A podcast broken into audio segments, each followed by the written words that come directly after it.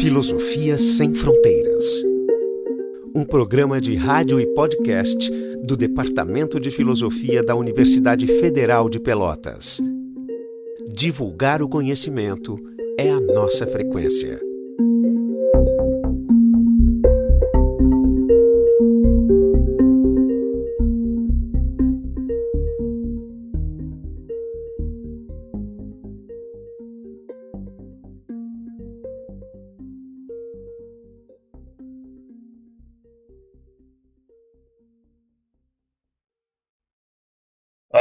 Todos, uh, estamos em mais uma edição do programa de rádio Filosofia Sem Fronteiras, um programa do Departamento de Filosofia da Universidade Federal de Pelotas. Quem vos fala aqui é o professor Carlos Miralha, professor desse mesmo departamento.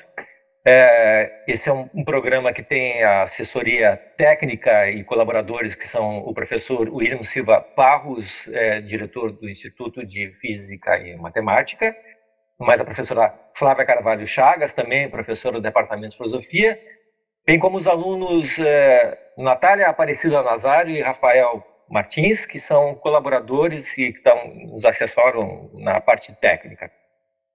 Hoje é, vai discutir, falar sobre um tema que me parece extremamente relevante nesse momento que nós estamos vivendo, que é a questão da divulgação da ciência no Brasil. E, para tanto, eu, eu me senti bastante à vontade em, em convidar um grupo que, que, é, que apresenta um podcast já famoso, que se chama é, Fronteiras da Ciência, no qual, é, eu não sei se mantém nesse ritmo semanal, mas já tem uma série de programas que a preocupação principal é justamente essa, assim, de fazer uma apresentação, tornar de uma forma assimilável, popularizar as, as, as, questões e temas que são trabalhadas, trabalhados no mundo acadêmico. Bom, é, estão presentes aqui hoje nesse para esse programa a Carolina, Carolina Brito, o Jefferson Arezon, uh, o, o Jorge Alberto Kilford e o professor também Marco Idiarte. É, eu gostaria de fazer só uma pequena colocação de início e depois eu, as considerações dos convidados e já é, eles se apresentarem no momento que forem fazer a sua fala, é, dizendo em que, em que departamento e interesse tem dentro da, da URGS, né, como professores da URGS. É, eu queria fazer só começar o programa fazendo uma, uma pequena provocação que eu tirei e inclusive acho que até passei para alguns para darem uma olhada, é, a respeito de um, um, comentário que eu vi numa live de um, um colega de universidade da física, um astrônomo da Universidade Federal de Santa Catarina, é, o professor é, é Canaã, é, Antônio Canaã, no qual é, um, um programa de divulgação sobre astronomia, e aí o Canaã é, lá pelos 18 minutos desse, dessa live, ele faz um seguinte comentário é, a respeito da, da questão assim da, desse desse cenário de ignorância ou, ou, de desconhecimento a respeito da, da ciência que a gente está está vivendo. E, e digamos essa predominância é, reaparecimento dominância se quiserem colocar de matérias que limbo né, do, do, que se toma por conhecimento, e são entendidos como pseudociências, e coisas bastante extravagantes, né, como de, de, gente defendendo que a possibilidade da Terra ser plana. É, e para comentar a respeito disso, o que o Canan coloca é que talvez a, a, a principal responsabilidade não esteja tanto na, na divulgação científica, mas mais consolidada, de forma mais forte, isso apareça no próprio ensino da ciência, uh, desde o ensino fundamental, aí chega a dizer assim, a universidade, que tem uma espécie assim de é, é, predisposição, uma inclinação a se mostrar a ciência é, a partir dos seus produtos acabados, e se negligencia assim todo o processo, todo, toda, toda a, a produção coletiva teve por trás de tudo isso, e e, e deixando nessa questão de examinar o processo a, a, a, a motivação responder o porquê que aquelas coisas tão extravagantes, né, tão, tão exóticas aparecem como sendo questões incríveis que passam a ser coisas críticas porque ganham o aval da pesquisa científica. Isso me chamou a atenção, é, levando em conta que também tem um, um, um título de um livro que é, agora o nome do autor Schemer, Scherner, no qual ele tem uh, um livro que se chama Por que, que as pessoas em, uh, em coisas tão estranhas? Uh, que eu acho que é, o problema na ciência é o diferencial na ciência é que justamente a ciência faz a gente tá em coisas estranhas porque ela nos traz nós temos que aceitar a verdade que está posta a partir assim de toda toda a construção né, coletiva que a ciência produz. Uh, eu gostaria que alguém uh, colocasse, fizesse uma, uma, considerações a respeito disso, assim, o, o quanto nós também somos é, os que trabalham com a ciência, não são responsáveis por esse cenário agora que está, é, poderia dizer quase. Eu sou o Marco de Arte, né? Eu sou professor da, do Instituto de Física da URGS, né, é, em Física e Estatística, mas os meus interesses de pesquisa eles evoluíram com o tempo, passando da estatística para sistemas complexos, finalmente chegando em neurociência computacional e em ciências cognitivas. Né? Então, eu, hoje, atualmente, eu trabalho numa área que que está entre neurociência computacional e inteligência artificial. E, e eu também faço divulgação científica. Mas eu, depois dessa é, a pergunta do, do, Carlos é uma coisa que é interessante que eu gostaria de começar a fazer a, a, a, rodada. Próximo. Bom, eu sou o Jefferson Alenzon, também professor titular do Instituto de Física da URGS, e eu trabalho com mecânica estatística, ou física estatística, fora do equilíbrio, sistemas complexos, isso inclui crescimento de domínios, né? imaginem espumas edição e questões biológicas e também com alguns modelos de propagação de opiniões e fake news. Meu nome é Carolina Brito, eu sou professora do Instituto de Física também ali da URGS e eu trabalho também com física, mas meus interesses são mais relacionados a propriedades de materiais amorfos. Então, por exemplo, por que, que um material que tem de maneira tão diferente de um material que tem ordem, né? São os cristalinos. Eu também trabalho propriedades de molhabilidade, né? Por que uma superfície ela repele a água ou, ou absorve a água? Como é que a gente entende isso do ponto de vista físico? Além disso, eu trabalho também nos outros pilares da, da, do que é a universidade brasileira, né? Que a universidade brasileira ela tem ensino, pesquisa e extensão. Eu trabalho bastante na extensão também. Eu, além do podcast Fronteiras da Ciência, eu produzo o Marco, Jorge e Jefferson, é, eu tenho um programa de extensão chamado Meninas na Ciência, que visa atrair meninas né, para áreas de ciências exatas e tecnológicas, mulheres que já estão nessas áreas não desistam dessas áreas. Ah, meus. Sou departamento do professor do departamento de biofísica, sou licenciado em física na URGS e depois migrei para a área de neurociências. Eu sou pesquisador em neurobiologia e psicobiologia, né? experimental da memória. Eu sou o único dos quatro que trabalha com ciência experimental na prática. E, além do ensino, tanto na graduação quanto na pós-graduação, tenho alguma atividade de extensão na área de divulgação há bastante tempo. E, e também é, assessoro comunidades autônomas é, ecossustentáveis em algum outro tipo de projeto, outro tipo de discussão. É, eu vejo, eu vejo dentro dessa pergunta, eu vejo muitas coisas ao mesmo tempo. Então, a primeira, a primeira coisa é sobre a pedagogia, né? Como é que é a pedagogia, como é que é o ensino da ciência no mundo de hoje, no, no, vamos dizer, na nossa realidade local aqui. E tem, é, eu, eu, eu dou valor a isso que, que o Carlos falou, que, a, que o processo, né, ele tem que ser tão bem uh, apresentado como o resultado final do processo. E as discussões metodológicas e as dúvidas. A gente, eu, eu acho que uh, uh, um curso de física como o da física da URGS, quase todo foi feito nos resultados finais. A gente teve pouca filosofia da ciência, teve pouca história da ciência. Então, isso foi um erro, é uma falha da minha formação que eu, que eu acho terrível. Né? Mas eu acho que o lema de que na sociedade moderna o que o conhecimento, a quantidade de conhecimento é, que nem um elevador. Tu tem que levar o jovem, a pessoa, a, a, pessoa né, que está entrando no, no, no, ensino no ensino fundamental, tu tem que levar ela até o, o vestibular para deixá-la na, naquela é, como se até chegar no ponto onde ela vai pegar aquele conhecimento e vai seus estudos e é crescendo, né? E aí a questão é como é que se consegue fazer isso, né? E parece, uma, parece um dilema. Ou eu vou para poucas coisas profundamente, ou para muitas coisas uh, uh, superficialmente, mas pelo menos ele tem uma lógica do, do mundo onde ele vive, né? Então isso parece, isso é uma parte da coisa.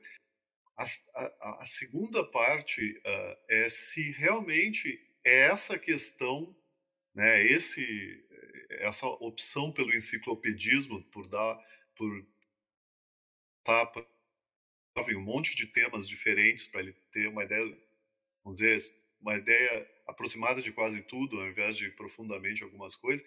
Eu não sei se é isso que está levando ao crescimento da pseudociência e do fake news e do fake news científico. Eu tenho, eu tenho uma outra uh, uh, ideia sobre isso, mas quem sabe eu, eu dou, eu, vou, eu, vou, dividi a, a, pergunta em duas, né? A primeira é o que, como é que a pedagogia está uh, tá contribuindo para o crescimento das pseudociências dos fake news, e eu, depois eu daria a minha explicação, mas quem, quem sabe o, o resto do pessoal, para mim é tão difícil.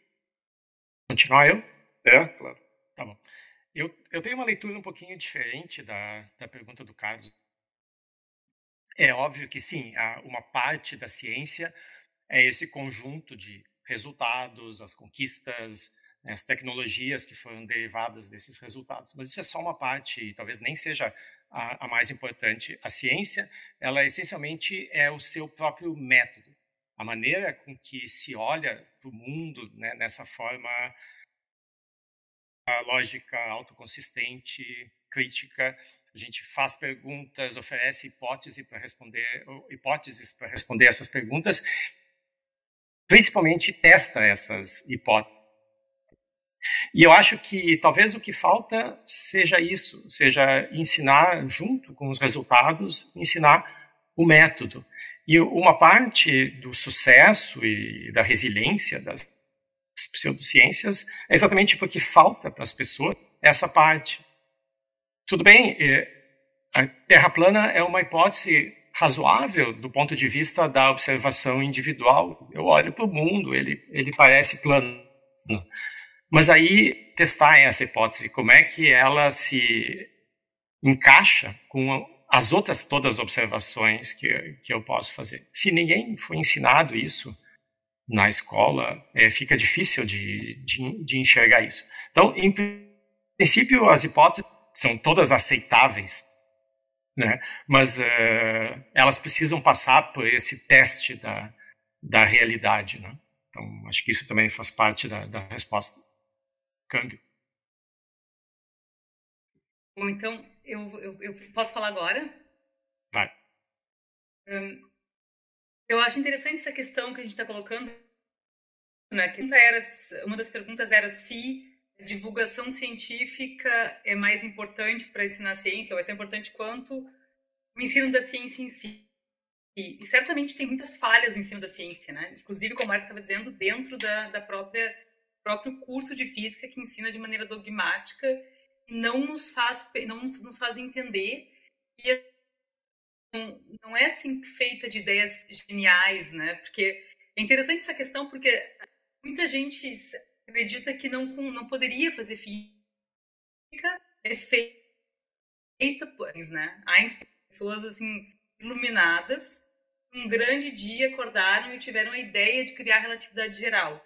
Então, não se dão conta, não sabem que, na verdade, isso foi uma construção de muitas pessoas, com bastante erros, disputas, críticas, né? E que chegou, enfim, que é, um, que é uma conquista de bastante gente, né? E, e, e isso eu acho que é uma coisa que falta no nosso ensino, inclusive em nível universitário. E agora, nesse momento da pandemia, a gente está encontrando isso muito claramente, em parte porque, uh, porque tem ciência mal feita, como por exemplo lá no né, francês que meia dúzia de casos com relação à cloroquina e lançou na rede, tentando ser o salvador da pátria, e depois a, a gente começa a enxergar pessoas rebatendo isso e tal, então a gente começa a enxergar novos estudos sendo feitos, e alguns são feitos e daí mostram que não é bem assim, e daí depois tem. Enfim, a gente começa a enxergar nesse momento da pandemia uma ciência feita, digamos assim, entre aspas, em tempo real, as pessoas estão se deparando com o fato de que a ciência é cheia de dúvidas. E isso traz um grande problema porque as pessoas não entendem o método científico, as pessoas não sabem que. É... E essa dúvida é exatamente aquilo que, que transforma a ciência num método tão importante, que, que é o fato de que a gente pode criticar, deve criticar para poder avançar. Então, realmente, esse é um momento muito, digamos, didático, eu acho, né, para discutir essas questões do processo científico e não dogmático. Microfone estava falando para as paredes. Então, essa é uma questão bem interessante. É, eu prefiro começar, assim, para discutir se tem esse problema e essa é uma das possíveis causas do problema da, do crescimento da pseudociência, começar do começo, né? Ou seja, é, definindo o que é ciência. Mas antes é, de, de, dizer isso, eu preciso dizer que uma sociedade, como a sociedade humana, é uma entidade material extremamente complexa, com muitas propriedades e componentes, e é difícil que qualquer fenômeno, para não dizer impossível, dê nela seja explicável apenas abordando um aspecto. O que eu quero dizer com isso? Que a educação é fundamental, é importante, mas ela nunca vai ser a única causa de um fenômeno tão abrangente como é uma, um fenômeno de massa, como, por exemplo, essa mudança cultural, essa, digamos, esse momentâneo, recente crescimento de um irracionalismo uh, discursivo, num apego a, a, a uma área uh, alimentada pela chamada pseudociência, que tem uma explicação sim na ciência, ou seja, porque pseudociência hoje é sábio que é, aspectos de religiões mais tradicionais para muitas pessoas, por causa do sucesso da ciência na nossa sociedade. Mas enfim, então são várias dimensões: a mídia, a cultura, a, enfim, aspectos psicoafetivos, é, é, é muito nivelado. Eu quero falar disso depois, mas antes voltemos à primeira, que é ciência. Né? Então, ciência o que é ciência, afinal? Se aqui isso está sendo mal compreendido, tem que definir o que é. Ciência também é uma coisa complexa e não é um único, um único aspecto. A melhor definição que tem é um sociólogo, de criador da sociologia da ciência, Robert Merton. Ele apontou que a ciência é composta por três coisas. Né? E olha a ordem que ele apresenta elas. Primeiro, a ciência é um conjunto de métodos, o que ele chama de ceticismo organizado coletivo. Segundo, a ciência é um acervo de conhecimentos acumulados, uma enciclopédia. Né? E terceiro, ele é um repertório de valores culturais. Muitas pessoas devem ficar surpresas ao ver essa definição, porque duas dessas três coisas normalmente nem são pensadas como parte da ciência. Né? Então, o nosso programa foi criado para, enfim, enfrentar esse crescimento das pseudociências lá 10 mais anos atrás, quando ainda não estava tão recrudescido, né? E não adiantou muito, né? A gente, na verdade, foi acompanhando o problema e continuamos aí tentando, né? Uh, uh, e a, a, nossa tônica seria, assim, enfatizar a forma como a ciência é feita. Nós enfatizamos a apresentação dos conteúdos respeitando a inteligência das pessoas e explicando como eles são obtidos, os raciocínios que, que a gente entende que qualquer pessoa pode entender isso, pode compreender isso, mesmo possível ver, ter parte desse processo, porque não é processo mental. Então, se a gente explica isso, que ele é um conjunto de situação, a gente está mudando a visão, que normalmente é de que conhecimento científico é só os acumulados, que alguns cientistas geniais, como a Kaká disse, né, obtiveram os Einsteins lá no fim, a gente é de aprender aqui e dizer amém. Mas também ele é um conjunto de valores culturais, eh, no sentido de do, do espírito crítico, da visão cética, no sentido saudável da cética, não do ceticismo meramente teimoso e, e, e isolacionista, mas a, aquela questão de realmente pensar, hum, mas é a fonte, como é que é?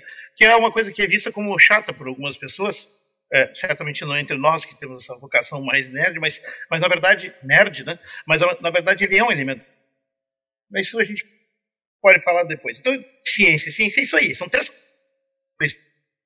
Parte menos importante, até porque ele está mudando constantemente, ele está tá evoluindo, mudam. Uh, ele é um acervo de conhecimentos, ele é uma inovação, mas e, e também é um repertório. A gente diz que algo é assim, se é refutável, se é reproduzível e também se é compatível. Daí que, em cima desse sucesso do conhecimento científico, que é pelo crescimento da tecnologia e o fato das pessoas poderem desfrutar e consumir tecnologia hoje em dia, né?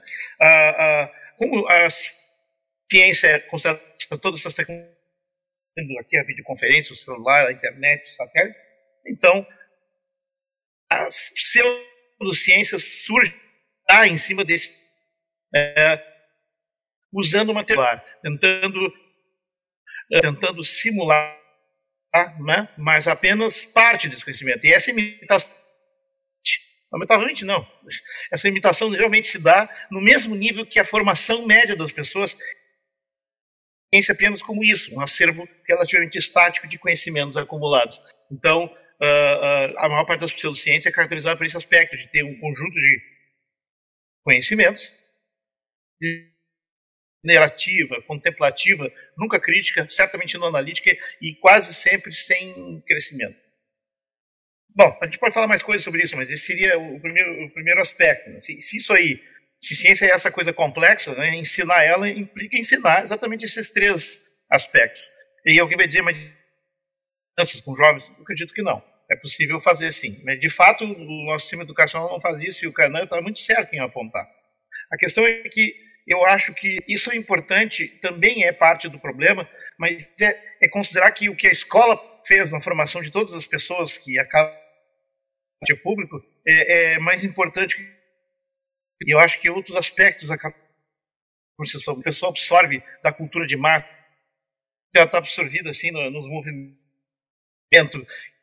que, que agora na internet consegue se difundir numa velocidade bem de rua. Aí, eu, eu, eu fico, digamos, nesse ponto. Eu acho que além da educação, os outros aspectos também entram. E é para uma outra ideia.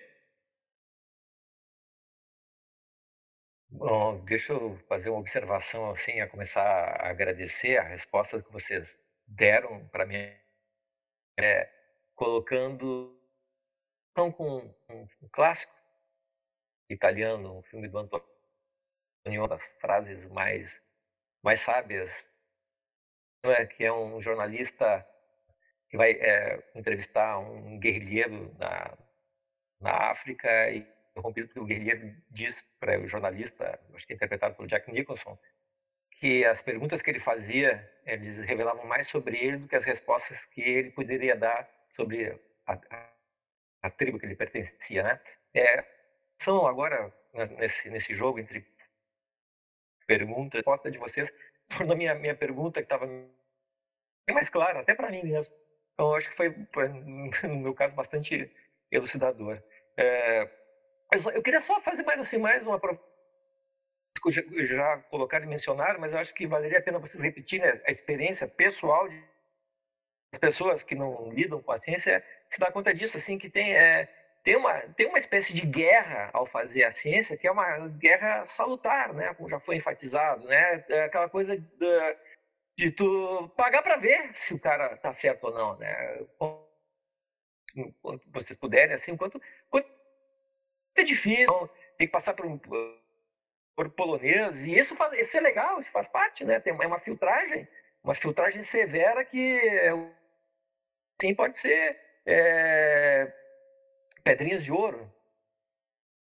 Eu acho que a ciência como humana, ela tem esses dois aspectos, né, de cooperação e competição. entre as pessoas. Uma das alegrias as pessoas que seguem e que criam essas é que os cientistas eles costumam se ter o status quo das suas teorias, das suas posições, dos seus empregos e impedir que novas ideias penetrar e mudar cabeça para baixo tudo que a gente tem. E para qualquer pessoa que já tenha visto a ciência pelo lado de dentro, né, visto a ciência como, como sabe que é exatamente o oposto disso. Então, uma das maneiras do cientista homem ficar conhecido é obtendo novos resultados que contradigam o que já se conhece, ou seja, há uma teoria que é muito aceita por muito tempo, é sim uma chance de ganhar um prêmio, um Nobel e ficar com colocar seu nome na história, né? O Einstein basicamente uh, fez isso, né?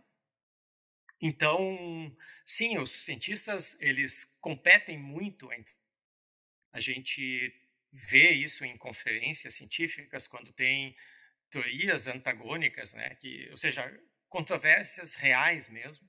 A gente vê é, discussões às vezes bastante duras, bastante pesadas no campo das ideias, né? Vez que outra pessoa resvala e vai para o lado do pessoal, mas costuma ser no, no campo das das ideias. Então existe muito conflito. Por outro lado, existe também muita cooperação em todas as áreas da ciência. Um dos conhecidos é o, é o LHC, é esse gigante que fica na fronteira da França com a Suíça, onde se testam hoje teorias de ponta da, da física, né, da física de, de partículas, e um laboratório daquela escala, daquele tamanho, ele não poderia sem que houvesse colaboração entre países para financiar esse enorme custo e sem colaboração gigantesco de cientistas de tudo de origens e credos eh, possíveis. Né? Então, a diversidade que a gente encontra num laboratório desses é um bom exemplo de, de cooperação na ciência. Eu, eu... Sim, sim. Uh, na verdade, foi bom um gancho tu deu, porque tu começou dando um exemplo, que também é uma responsabilidade da gente mostrar, digamos, a realidade do dia da ciência. E a gente, como é apaixonado, a gente vê, mesmo questões menores, grande embate, como se fosse uma coisa tipo a luta do século, o debate da, do milênio. Né? Mas, ah, na verdade, é, apesar disso, ah, é importante dizer, cientistas, me sinto assim, a gente um, um trabalhador médico, tentando fazer uma, o melhor possível dentro das condições, né? ou seja, a maior parte de nós faz uma ciência ordinária, lá do, do nosso amigo Kuhn, ou seja, é uma coisa do dia a dia que vai contribuindo um pouquinho ali e tal, aspira, anseia, deseja esbarrar com uma ideia genial uma descoberta né? Mas isso não é tão fácil assim. Então, normalmente a gente acaba tendo, quando a gente vai chegando na cidade, né, descobrindo que, bom, acho que eu não vou descobrir realmente nada genial nem propor nada fundamental, mas pelo menos eu fiz um bom trabalho, né, como um cientista. Né? Isso não é ruim, porque é, eu acho que desmistificar a ciência é um pouco dizer isso. Ciência também é um trabalho ordinário, regular, complicado.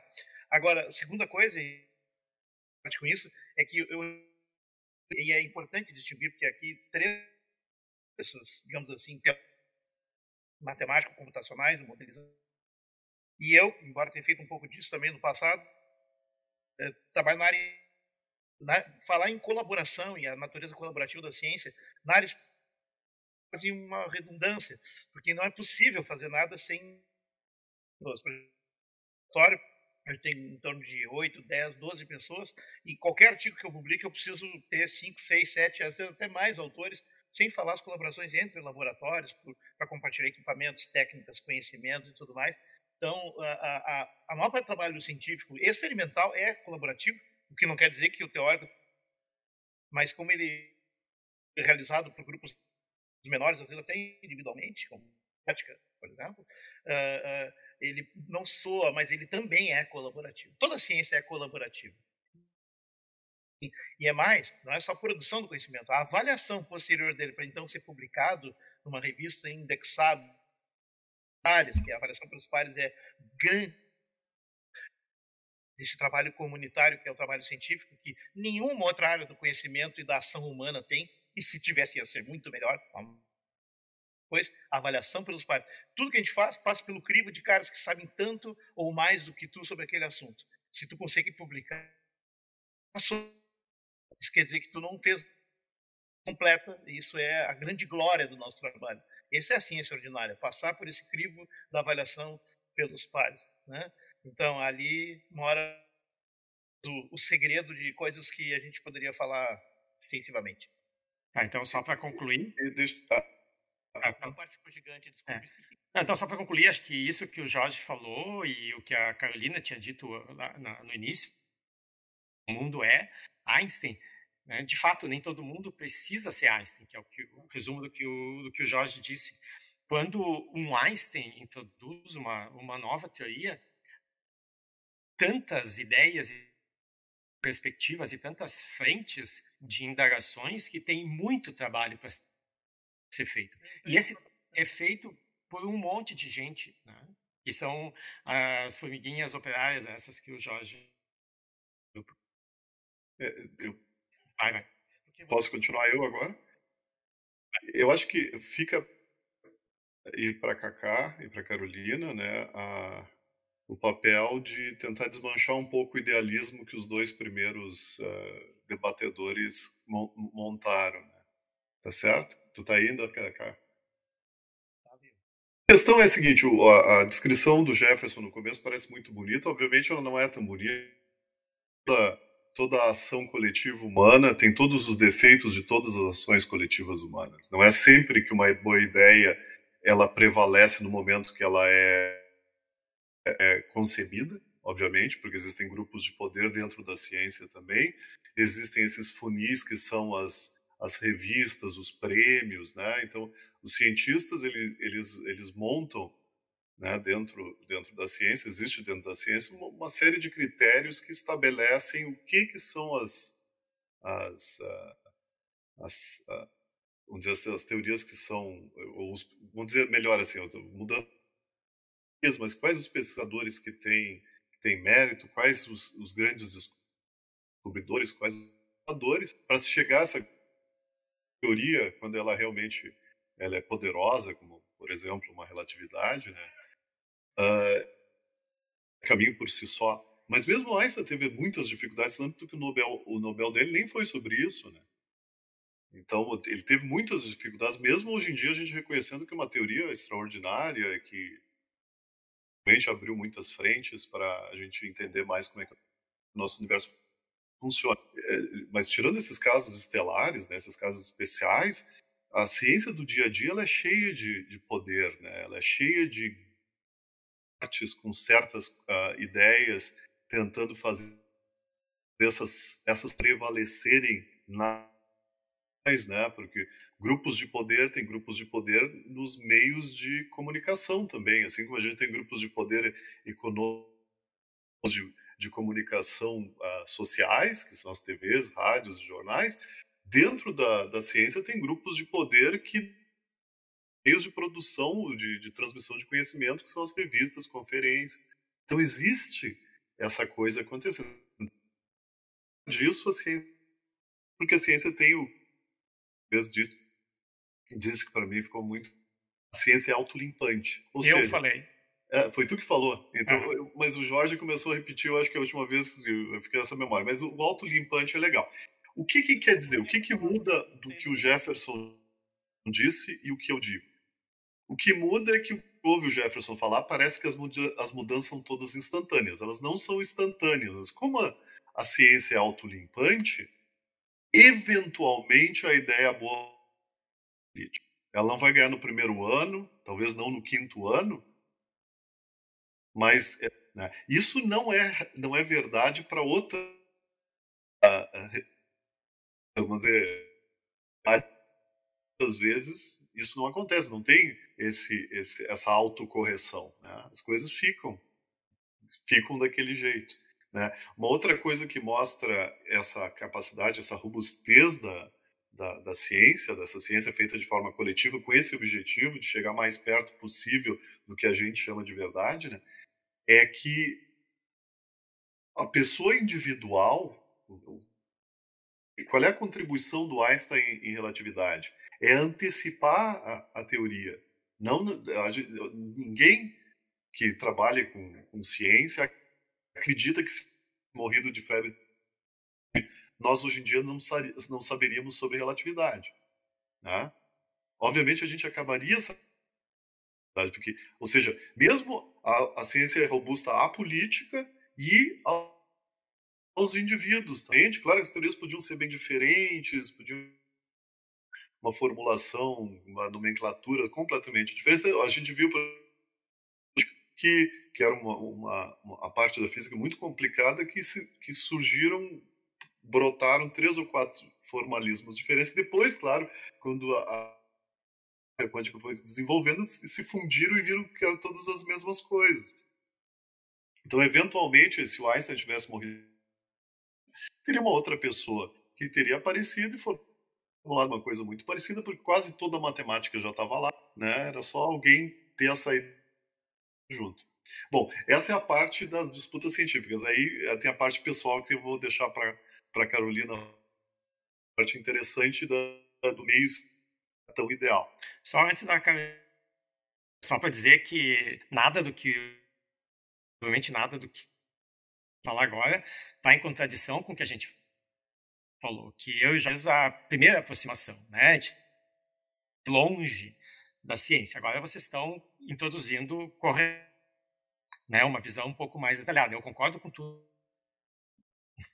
Não, mas é que, bom, eu acho que o que resume um pouco o que o Marco disse é que a ciência é feita por homens, né? Então a visão de essa estar estar livre deste estar num patamar e livre de todas essas questões humanas é uma visão totalmente ingênua, claramente. Eu quero dar alguns exemplos disso, né? Marcos falou, ah, certamente teríamos descoberto a relatividade.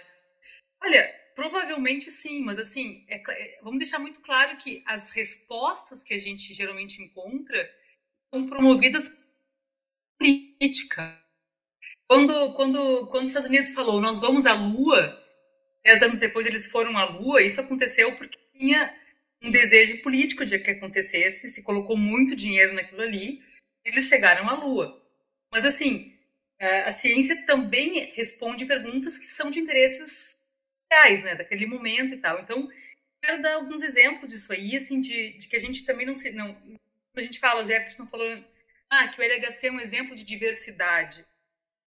É um exemplo de mas eu gostaria muito de salientar que a ciência não é diversa sob nenhum aspecto. A ciência é feita por homens, brancos, a maioria total, quem dita a ciência são europeus e norte. E no Brasil a gente fez uma pesquisa, acabou de sair, a gente acabou de publicar esse trabalho, em que a ciência, a física, né, a gente aplicou um questionário de inclusão, nós, uh, nós observamos que, que na física, uh, 61% das pessoas são declaradas brancas, somente 5% de pretos, né, mais da metade da população é negra a ciência é feita por 70% de, de, de, de homens, a física, num país onde mais, mais da metade da população é, fe, é, feminina. Então, assim, e essa diversidade, quando a gente analisa conforme a carreira passa, ela só diminui. Quando a gente olha, por exemplo, geograficamente no Brasil, quem é que está na, na, Academia Brasileira de Ciência, além de serem pessoas do Sudeste, um quarto da, da, da Academia Brasileira de Ciências é, é da USP, são membros da USP. Então, assim, para dizer que a ciência tenta se limpar, obviamente tem os mecanismos para isso, mas a gente está muito longe de ter na ciência todos os grupos bem representados e, portanto, muito longe das perguntas perguntadas, né? Muito poucas perguntas, tem muitas perguntas que não, se, não são feitas porque não, não estão representadas ali. Então, por exemplo, uma, o que, que até hoje não se resolveu? Né? O maior problema do mundo talvez seja esse, a desigualdade social. Então, assim, eu sinceramente penso uma uh, as perguntas que são feitas dentro da ciência tudo para limpar e para resolver e no fim das contas em alguns anos a gente encontra Mas eu acho que falta muita pergunta que não é feita porque não existe representatividade suficiente dentro da ciência. Isso eu acho que é um defeito que existe porque a ciência é uma atividade humana sujeita a todos os defeitos né, da sociedade. Então, a gente não consegue se livrar. A gente pode tentar limpar isso, mas é difícil. Tem um movimento de tentativa de resolver problemas de diversidade, por exemplo, está bem longe de chegar a uma solução, né? Assim, realmente dizer, olha, agora a gente está bastante diversidade, está tudo resolvido, não tem mais racismo, não tem mais machismo, não tem mais sexismo. Estamos bem longe dessas questões, né? Serem resolvidas essas questões. Tem várias outras que não estão, mas essas aí a gente está bem distante de chegar a um ponto de, de desejável, digamos. O que a Cacá nos traz aqui é, um, é, uma, é bem a fronteira desse embate é, hoje em dia, exatamente é a questão da inclusão, de entender por que, que na comunidade científica, até entre os professores de uma universidade pública, como por exemplo a URGS, tem uma população não proporcional menor de professores negros e, e, de, e a representação de mulher isso também varia de área para área. Né? Na área da física, tem menos mulheres proporção a homens do que, por exemplo, na área de ciências biológicas. Eu atuo, onde inclusive são feminina. É, na, na, só, só, só para dar um dado, Jorge, na física, na URGS, temos um professor negro, né? Um professor negro de um corpo de 100 professores. É um, é um escândalo total. E, e eu não me lembro mulheres dos 100 professores da física, mais ou menos. É, aqui no Rio Grande do Sul, a gente tem um percentual assim relativo de 15, 20%. Não é, o, não é dos não é piores.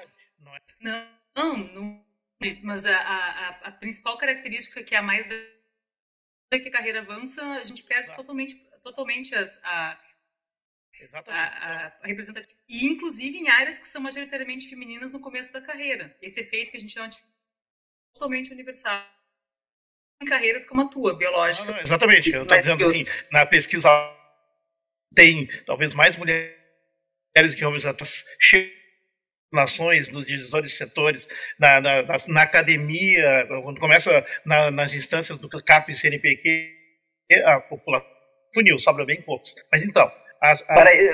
eu quero fazer, só eu quero aproveitar, porque eu acho que a, a professora Carolina Brito fez uma colocação que eu acho que uh, explorasse um pouco mais isso, assim, mas jogamos, uh, jogando essa do problema da diversidade assim na, na, dentro da ciência, dentro da ciência, mas agora da divulgação. Vocês têm assim mais ou menos uma ideia de como é que na divulgação da ciência, na divulgação científica, tem como mitigar essa essa essa, essa questão?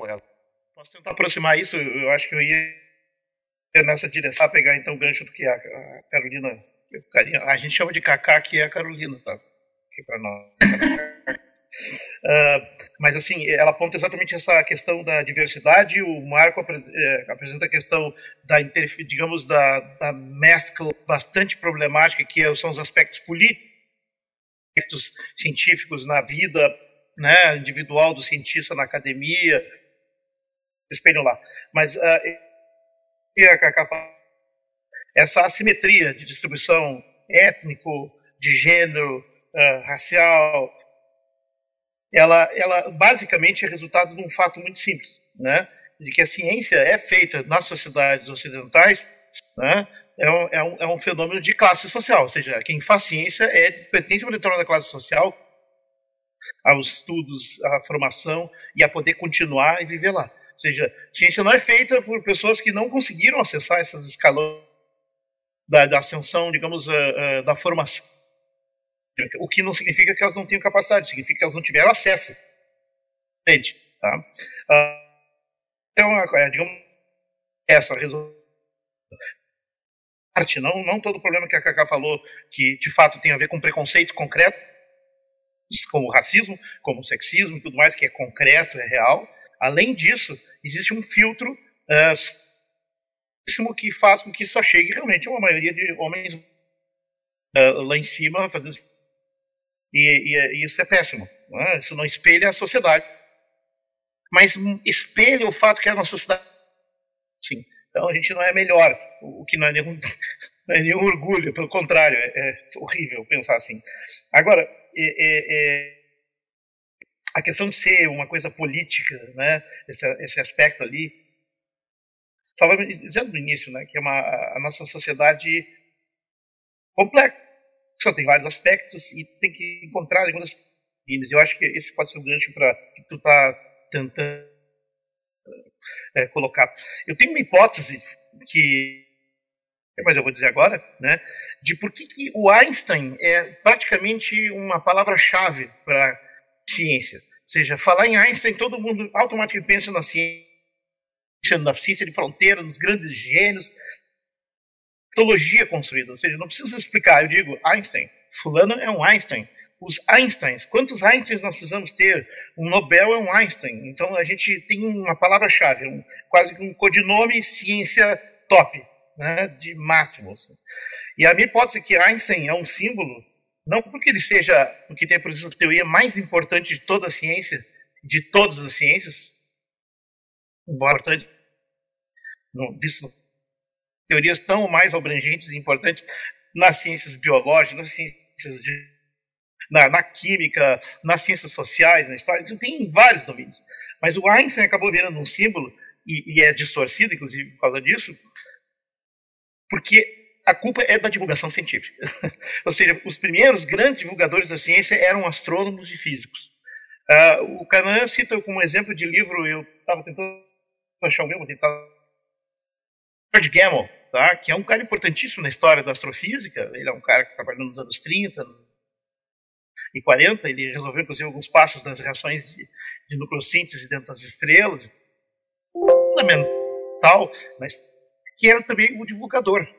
Ele escrevia muito bem, né?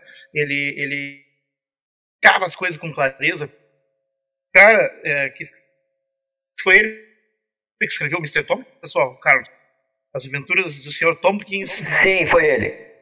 No Maravilhoso Mundo do Átomo, que é um livro melhor ainda que o Última Morte do Sol, que fala. Uh, ele basicamente imagina uma pessoa que encolhe, fica do tamanho de um, um elétron, e ela fica, fica, explicando como é diferente o mundo atômico.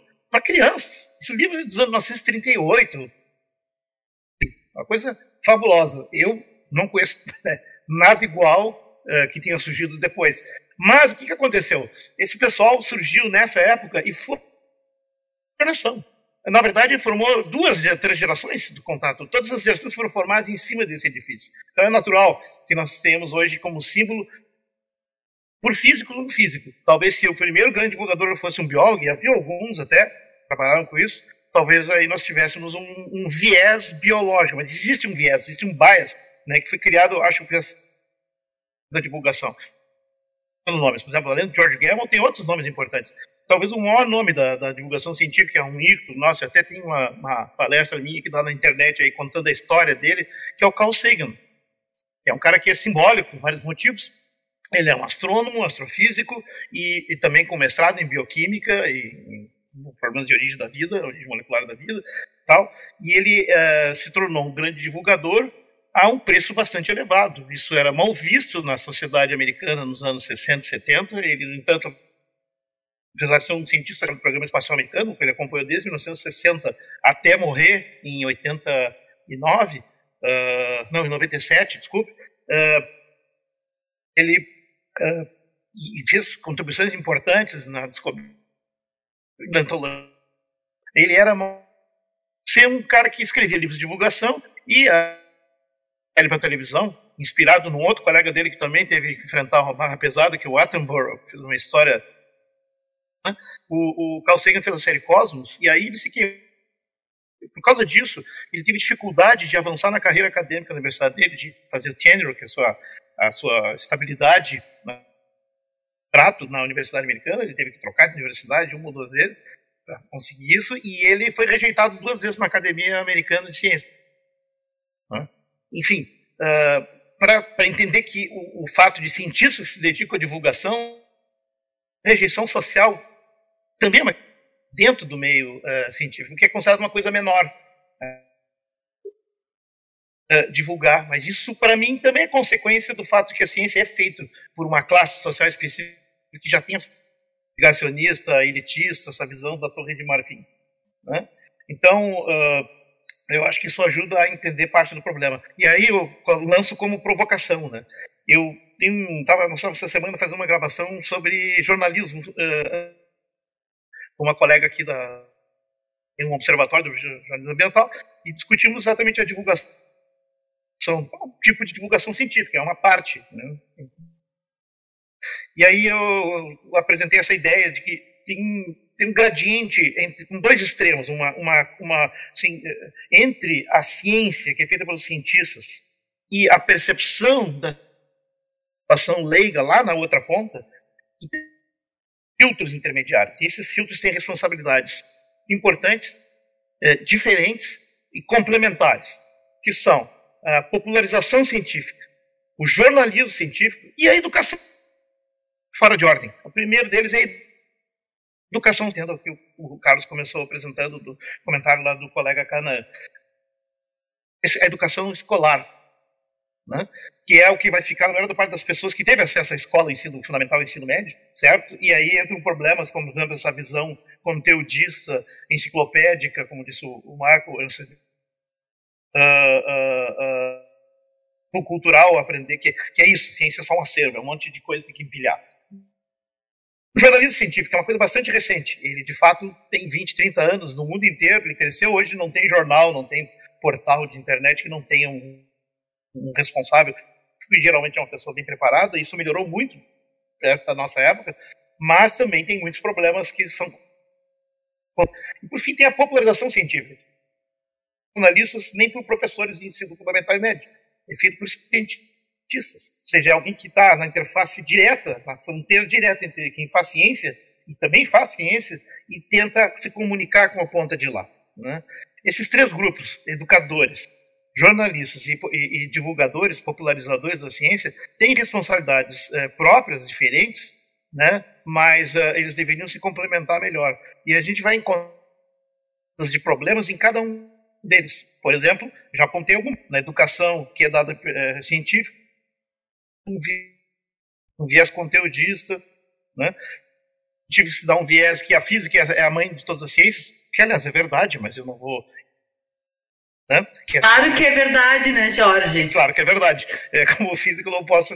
Né? E, e, o jornalismo científico que também é, produz uma visão, então, jornalística, que é aquela coisa com hype, uma, como o jornalismo precisa, isso a partir do novo jornalismo né, americano, francês e tal, de tu tem que ter uma boa história, uma, a, a, reportagem é uma narrativa com conteúdo uh, humano, apelo para ligar, para aprender, isso acaba às vezes superando, dominando o fato do conteúdo e da perfeição do conteúdo. Então acaba fazendo às vezes gero, né, ênfase em coisas que não são as mais importantes para conseguir fazer o impacto.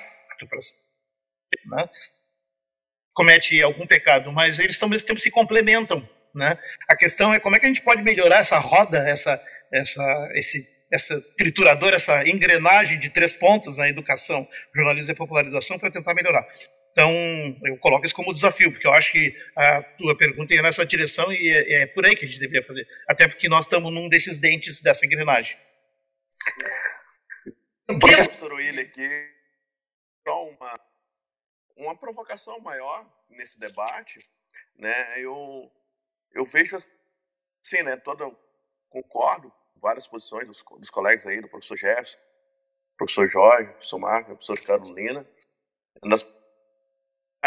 Eu queria assim um paralelo também assim é a, a questão da ciência e da política, né? Assim, com, que assim parece que quem faz ciência, quem divulga ciência, parece que não esqueceu da política, né? Então nós somos governados por políticos e, e sabemos o preço caro que pagamos por ter pessoas que nos representam na sociedade, muitas vezes, e não, e não reconhecem a ciência como uma engrenagem, né? Como...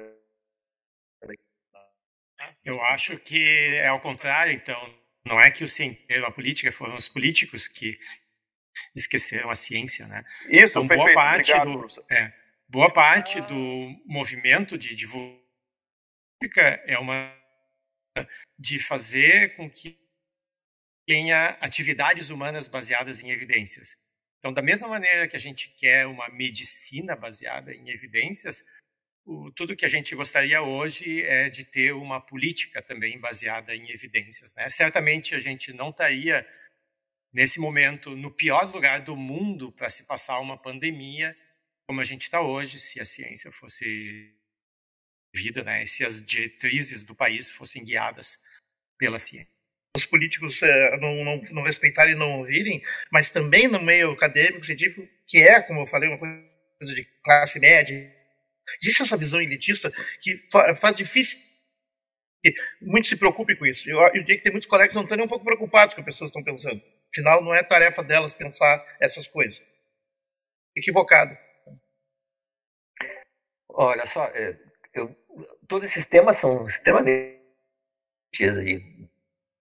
de desdobramentos, mas é, o nosso tempo já está meio que estourado e eu não, acho que não, não podemos deixar de uh, pegar essa oportunidade mostrar a experiência que vocês passaram do, desse podcast de uh, Fronteiras da Ciência. Eu queria que vocês falassem um pouco assim da, da história desse, desse projeto e, uh, e, e quais foram os resultados que vocês sentiram, assim, se, o quanto valeu a pena entrar nessa. A gente ficou rico famoso. Não, eu, eu, posso, dar minha, posso dar minha introdução aí, ah, e aí o resto continua. É, bem rapidamente, é, só lembrando a história, não sei, repito essa história. Eu, a gente começou de todo o. Teve a ver com uma, uma conferência, um workshop que teve na URGS, um simpósio na URGS sobre quântica e né? E que era uma coisa que nos deixou um pouco, vamos dizer, alarmados, né? Porque, uh, na verdade, o... eu acho que, não sei se o Jefferson, tu ainda tem isso, Jefferson, o, o a, a, lista das palestras é uma coisa que, que é uma coisa engraçadíssima. Só um detalhe, já existia uma iniciativa o Ácido Cético, que é um blog, tá meio congeladão, mas ele estava de olho. E aí veio essa maluquice e isso realmente esquentou. É, não, não. Pois é, existia, existia uma coisa acontecendo que era. Acho que o. Quem somos, quem somos nós. Que época é isso? Que... 2009. Eu recebi aqui em Pelotas também. Bem 2008, 2009. É. Isso. É, mas como eu acho que o, o, o que, que, que, o que, que fez a gente no podcast foi, a, foi na verdade, uma batalha dentro da própria universidade, ou seja, uma pseudociência, uma pseudociência que entrou dentro da universidade e tinha apoio dentro de importantes, até. É uma pseudociência que entrou e conseguiu um espaço assim nobríssimo. A gente não conseguiria, talvez, de forma fácil para os nossos eventos, que era usar a reitoria, né, usar o salão de atos, para uma coisa que era completamente de completamente é, qualquer noção aproximada de ciência. Então, de todo o nosso trabalho, não só como pesquisador, como também como professor. Isso é uma contradição absurda sobre tudo. Então, essa foi, esse foi, na verdade, o começo, a minha, meu depoimento sobre esses é que, é, dizer, do processo, né, que é, que é a, em evidência que essa parte egoísta de poder falar com um monte de gente legal, aprender um monte de coisa sem, sem fazer muito esforço, né? né? Porque basicamente a gente muito interessantes para falar de coisas muito interessantes e a gente fica meia hora, 40 minutos, às vezes mais, conversando com esse pessoal e depois quer dizer, é, um, é unir o útil ao agradável. Né? Então, eu realmente eu acho que muita experiência e recomendo. Né? E, e a resposta do público, hein? Que, como é que. Na verdade, o programa começa exatamente. O, o blog, esse, o coletivo Ácido 7, com um movimento para criticar a, o, o, design inteligente na biologia e a na física. E o blog foi aberto no dia 26 de outubro e aí foi pegando duas coisas, que foi assim, esse congresso aí na URGS, que foi realmente perturbador, mas também um filme que fez muito sucesso na época, que é uh, O que é isso? Como é que é o nome do filme mesmo? Quem somos nós? quem somos, quem somos nós. Depois teve o segredo, continuação. É, é. Bota blip, não sei o quê. Passamos o filme em duas partes, dissecando frase por frase, assim, em público. Foi uma sessão longa, em duas semanas. Foi divertido. Mas, assim, a, a gente conversando, vou contar o Jefferson melhor, né? Conversando nos almoços lá. Que a gente tinha conversas tão fascinantes entre nós, e se a gente gravasse isso, quem sabe a gente ia gostar de ouvir. Aí, é basicamente assim, o que o Jorge como, como nós somos interessantes. Cara, Quem sabe a gente... Essa frase tu poderia tirar, Carlos, porque assim vai ficar chato, né? Nós tão interessantes, quem sabe. É, quem sabe o mundo fica sabendo de. Deixa eu explicar direito. Não podemos deixar de compartilhar essa fantástica blá blá blá com o resto do. Ninguém seja genial, mas porque a gente gosta de compartilhar. Tem uma frase desse Emmanuel Levinsky, educador, que diz artista criador etapas. Eu gosto da, da, de receber, de celebrar e de transmitir. E essa tesão para transmitir, porque qualquer professor tem, mas a gente também tem como, como divulgador. Começou a ideia e começou esse experimento. E o que fez com.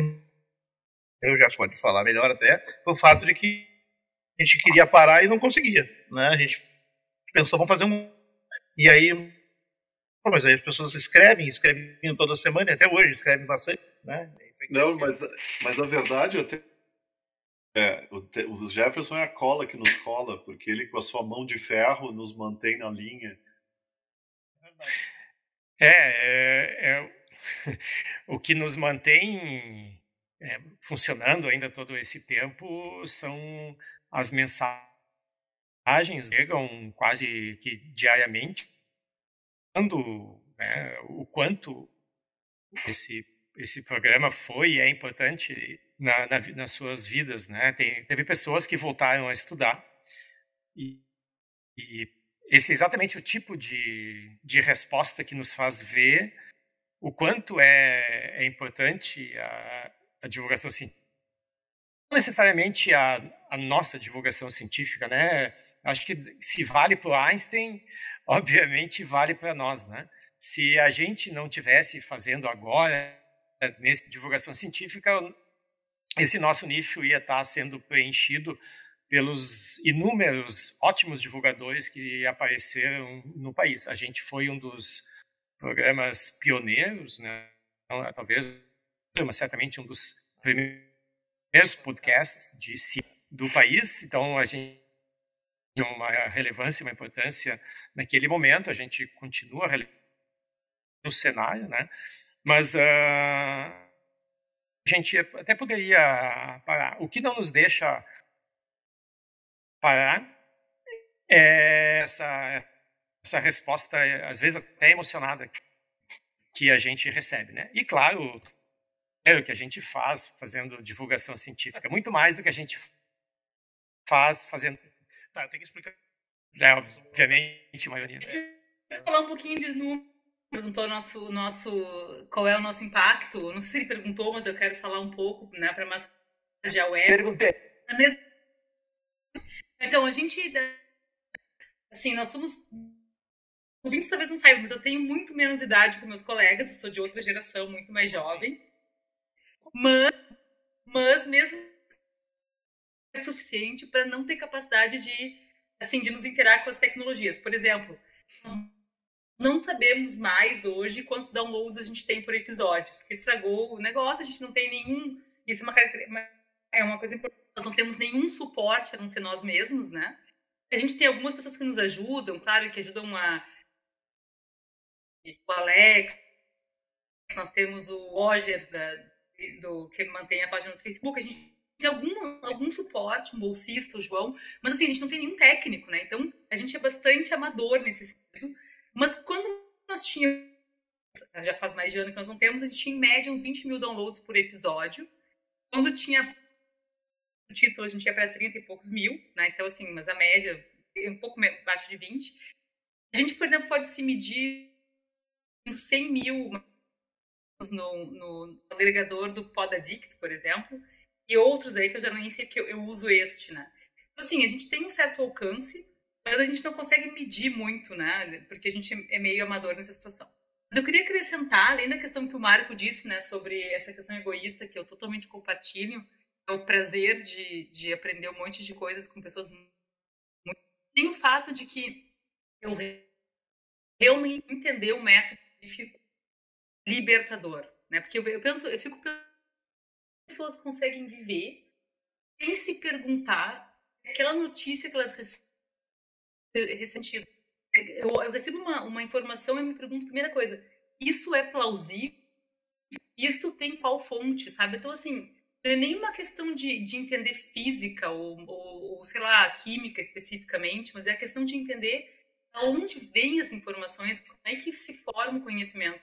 E eu realmente acho que o nosso programa tem isso, né?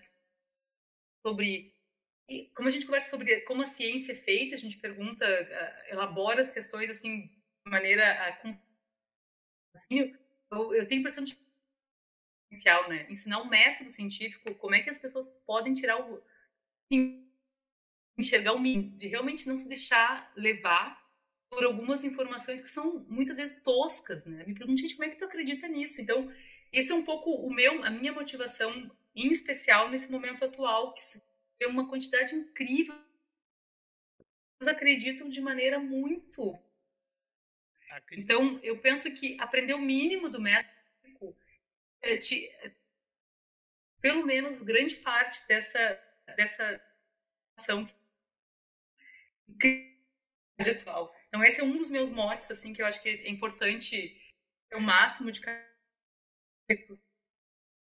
possíveis que em que hoje em dia tem vários, né, vários sérios, mas enfim, eu acho eu não acho que a gente deva parar. Bem contribuímos nesse eu não do programa que eu tava quase chorando. É, não, tá, o programa tá bastante emocionante.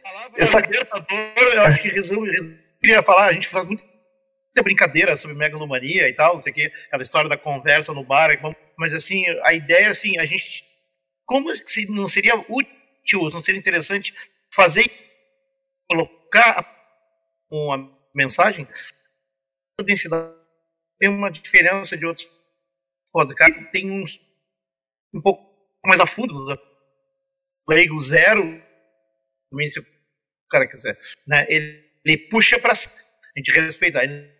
Crianças, mas tem crianças que assistem. Né? Então eu acho que a Cacá disse tudo, é, é científico. É, e também não é, não se volta só para temas especificamente científicos, é, coisas laterais também, né, estão próximas, como filmes que envolvem ciência, ficção científica, é, é, muito amplo.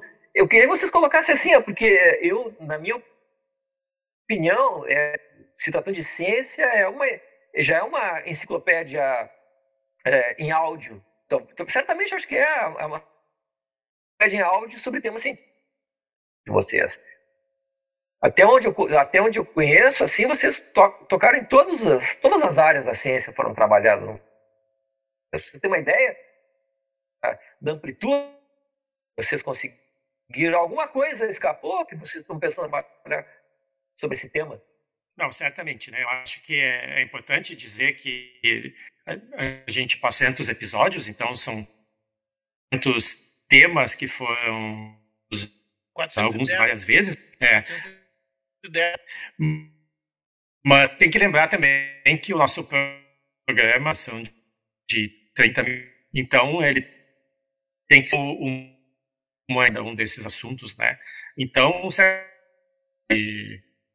se a pessoa quiser se aprofundar, ela teria que ouvir muito mais do que 30 minutos, né? Então, só em termos de aprofundamento já teria material de podcast, né? Mas, obviamente, tem... tem... Coisa também que eu sinto falta, assim, que o nosso podcast é em língua portuguesa, né? aparece um tema interessante, nós temos dificuldades de encontrar um especialista.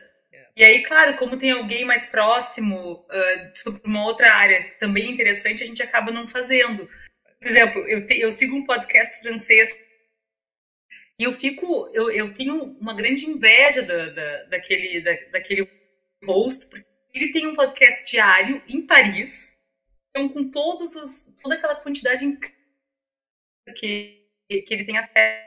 Isso também é um limitante para nós, assim, a gente tem excelentes cientistas, mas às vezes não numa, numa certa área que a gente... Tá. Então, assim, para realmente, enfim. É, no, no, no espanhol não, não é uma língua estrangeira, mas em espanhol, né? A gente tenta manter essa. Fizemos alguns em inglês também, né? Mas dois ou três, eu acho, ao longo da história. Eu vou, eu vou fazer aquela a pergunta de plantão, né? Levando em tema é sobre a divulgação científica no Brasil. Eu pergunto para vocês, vocês têm, o que vocês acham do divulgação científica no Brasil? Assim, qual é que é? Quais seriam nossas perspectivas? Acho que o futuro da divulgação científica está atrelado muito fortemente ao futuro da ciência no país. A gente nunca vai conseguir uma científica de qualidade, haja diálogo ou mesmo a participação das pessoas que fazem essa ciência, né, dos, dos cientistas. No momento, uma crise de uma tentativa não só em termos mas de destruir em termos de credibilidade a ciência, né, com propagação é, voluntária e criação voluntária de desinformação, de, de fake news. Né? Então, praticamente, vendo agora uma né? Mas não só isso, é, é pior, a gente está vivendo junto com esse zumbi um período onde a gente tem museus, florestas, a educação, a pesquisa, o futuro do, do país, né, eles estão sendo literalmente queimados. Então, o futuro, de modo geral, no mundo todo, é, é bastante promissor, mas uh, eu acho que aqui no país, para que ele sobreviva nesse futuro a curto, médio prazo, vai precisar de muita vontade né, das pessoas que, que fazem a divulgação científica, porque apoio não existe. É, o ataque é violento. Não é só, ele falou do financiamento, faz praticamente três anos, ou quatro, até que não existe um financiamento de projetos uh, sistemático organizado. Algumas bolsas, mas especialmente de pesquisador, mas isso não é suficiente. Então, é um ataque sistemático que começa aí entre 2015 e 2016. 2016 se, se estabelece com uma política sistemática de corte foi extinto, foi colocado dentro do Ministério do Turismo, não sei o que lá e tal. E, e o Ministério de Ciência e Tecnologia desapareceu. Quer dizer, na Argentina, eles tentaram extinguir o Ministério de Ciência e Tecnologia, houve uma rebelião e eles não conseguiram fazer. Mas aqui a gente deixou. Né? Situação bastante delicada. E as coisas só pioraram. Né? Agora, além de falta de recursos que mina diretamente o trabalho que a gente tenta fazer, que é de qualidade, afeta tudo, inclusive pesquisas que são totalmente e diretamente relevantes para essa crise da, do coronavírus e da, da questão toda. Né? Além disso, tu tem um descrédito de lideranças políticas em postos-chave, que vão da presidência para baixo, uh, desacreditando a ciência, sentido de, é, não é nem da pseudociência, é no sentido da anticiência, ou seja, a promoção da negação de, de produzido ou acumulado, que aponta para um cenário impensável, que é um cenário realmente sombrio que nós já vimos acontecer na história do planeta, né? mais ou menos há 100 anos, com alguns regimes que andaram lá passeando pela Europa. E aparentemente, 100 anos, lamentavelmente, isso vai depender de todo mundo se mexer para evitar que realmente é, se instale. É, deixa eu a ideia do Jorge, porque o que o Jorge disse é uma coisa que eu queria dizer que a gente fala muito do Brasil, mas uh, existem uh, uh, fenômenos muito semelhantes acontecendo. Claro que o Brasil é tipo um laboratório do mundo, né, pela sua desigualdade, por todos os problemas que a gente carrega, mas o que está acontecendo no Brasil está acontecendo em grande medida no resto do mundo. O Brasil tem em especial, né? E eu, eu acho que o, a, o papel da o papel da divulgação científica como forma de, de enfrentamento ele é limitado. Eu acho que eu estou tem que uh, certamente continuar e, e, clonando mais divulgadores, tentando crescer, mas uh, eu acho que sozinha a divulgação científica não ganha dos fake news eu acho que não ganha, porque o, o, é, o, os fake news é, é, são que nem o, o que o Jefferson falou, é uma é, um o, os fake news, eles geram uh, divulgadores de fake news, né? Eles, eles cooptam pessoas que passam a ser esses zumbis que continuam fazendo, não só repetindo, mas criando as suas próprias, porque eles aprendem como, é que se faz, né? E, e eu acho que isso é tão massivo que se tiver, se tiver uh, alunos, professores universitários fazendo a divulgação científica não vai adiantar. Eu, eu, sou pessimista, eu acho que é muito grande. Eu acho que a gente está no limite ali, é quase um, um, denial of service. A gente tem, essa coisa é, é, uma, é uma enxurrada. A única saída dessa coisa, obviamente, é criando mais cientistas. Eu não sei se a gente, pelo menos no Brasil, não parece ser a direção que está sendo tomada, né? O que, que você cientistas é, educando mais pessoas. A gente não consegue, eu não consigo imaginar um cenário onde a gente deixa tudo como está e eu conserto tudo com divulgação científica. Não tem jeito. Acho que não tem, é massivo. É massivo. Tá? Então, pois é, bom. Eu, eu acho que a. Então, eu acho que era isso que eu queria dizer. Pode então, falar. É, é, cabe então a gente perguntar para a única jovem aqui desse grupo se ela está nessa onda de pessimismo que eu, os meus colegas e amigos. É, eu, eu, sei que. Bom, eu não, eu não, não, não me peça para ser otimista nesse momento. Eu quero, eu quero adicionar um ponto, né? Eu, eu assim, eu estou participando atualmente do, dos contemplados projeto do Serra Pilheira, então é o instituto dá dinheiro para divulgação. E o meu ponto que eu queria destacar aqui é que, assim, existe bastante... Eu participo de uma lista, né, de, de, de WhatsApp, eu observo, assim, tem muita gente muito boa produzindo coisas muito boas assim, sobre a Amazônia, sobre os índios, a questão do meio ambiente de maneira geral, sobre a questão agora das pandemias. Então, assim, gente muito boa. A gente não precisa nem citar o Atila, né? O Atila Marino, que hoje, que atualmente faz um papel crucial de divulgação. Agora, assim, isso tudo são pessoas que foram formadas na ciência e que talvez percam isso, né, como estava sendo comentado agora há pouco. Eu quero destacar um problema que, além da formação de recursos humanos, que é obviamente crucial, a divulgação científica não tem, não tem financiamento. Por exemplo, nós somos cientistas, a gente é pago da URGS, né, como de professores, e a gente faz isso, claro que faz parte da extensão e tal, mas a gente faz isso sem precisar de. Não ganha dinheiro para isso, a gente o nosso trabalho. E isso, isso, eu observo que bastante gente faz isso dessa maneira. Se tu quer te tornar um divulgador profissional, tem muito poucas chances no Brasil.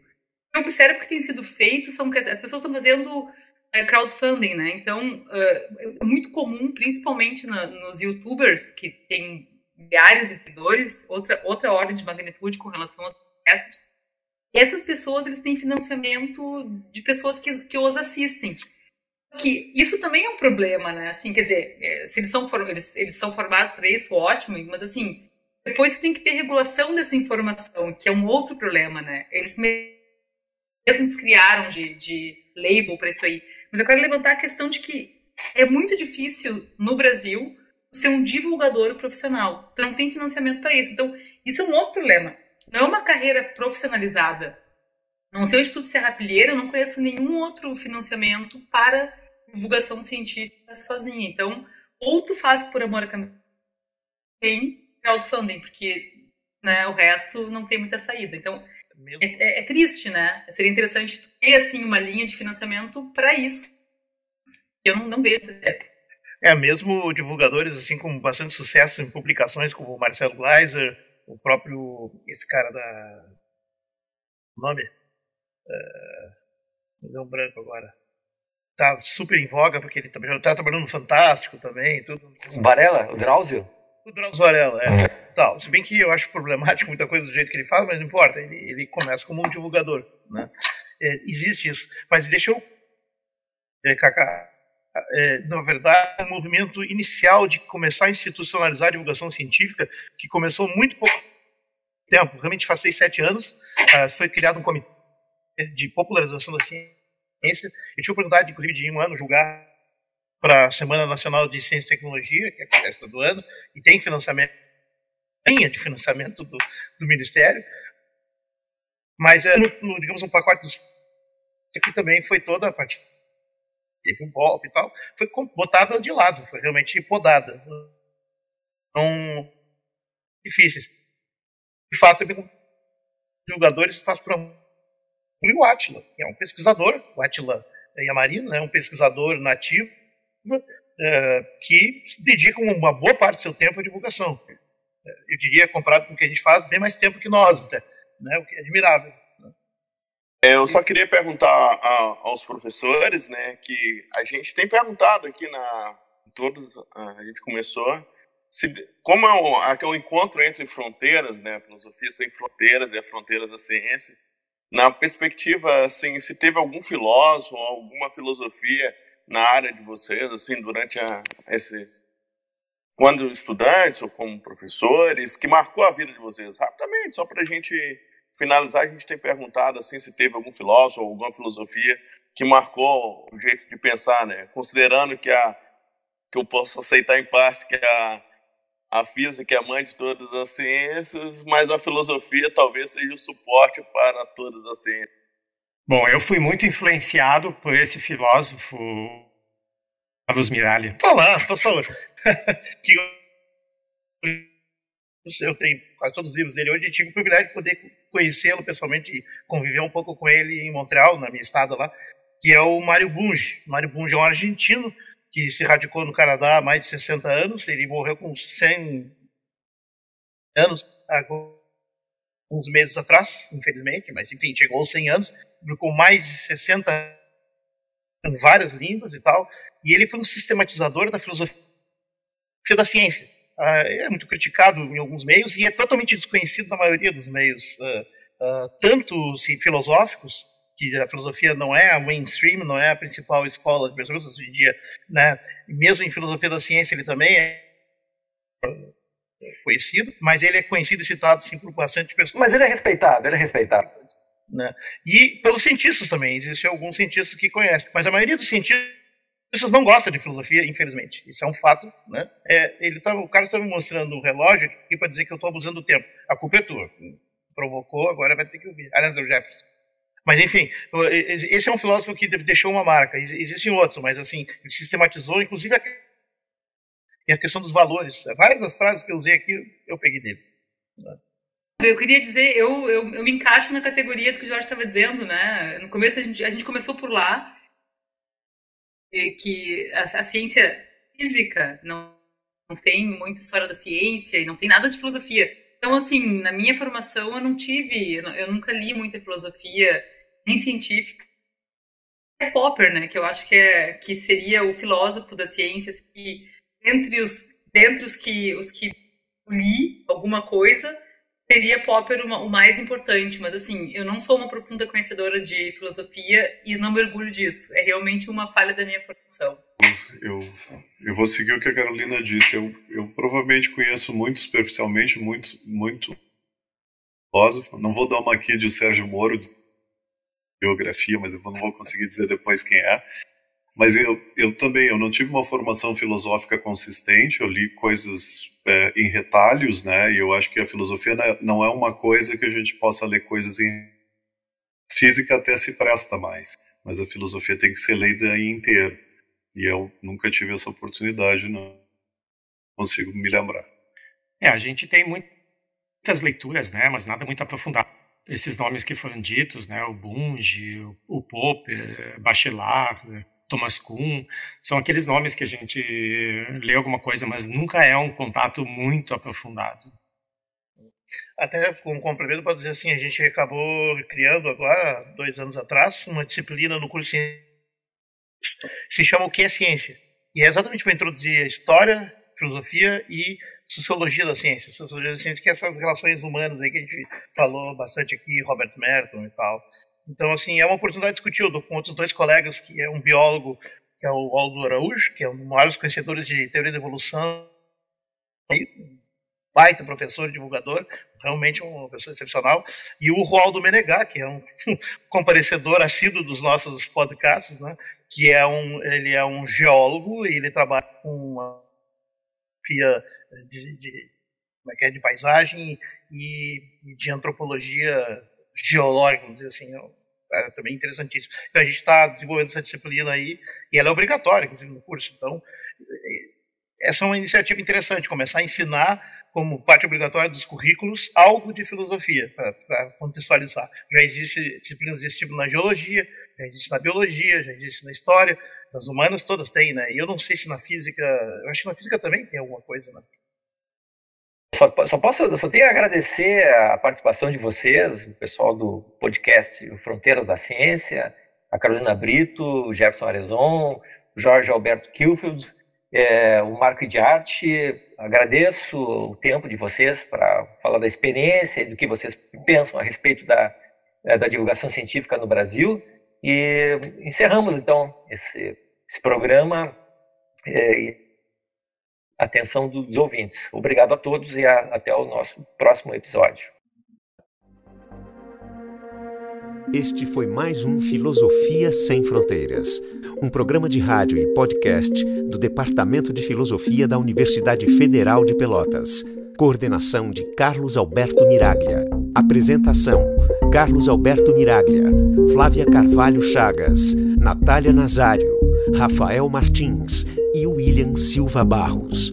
Música Ricardo Severo. Locução Rubens Caribé.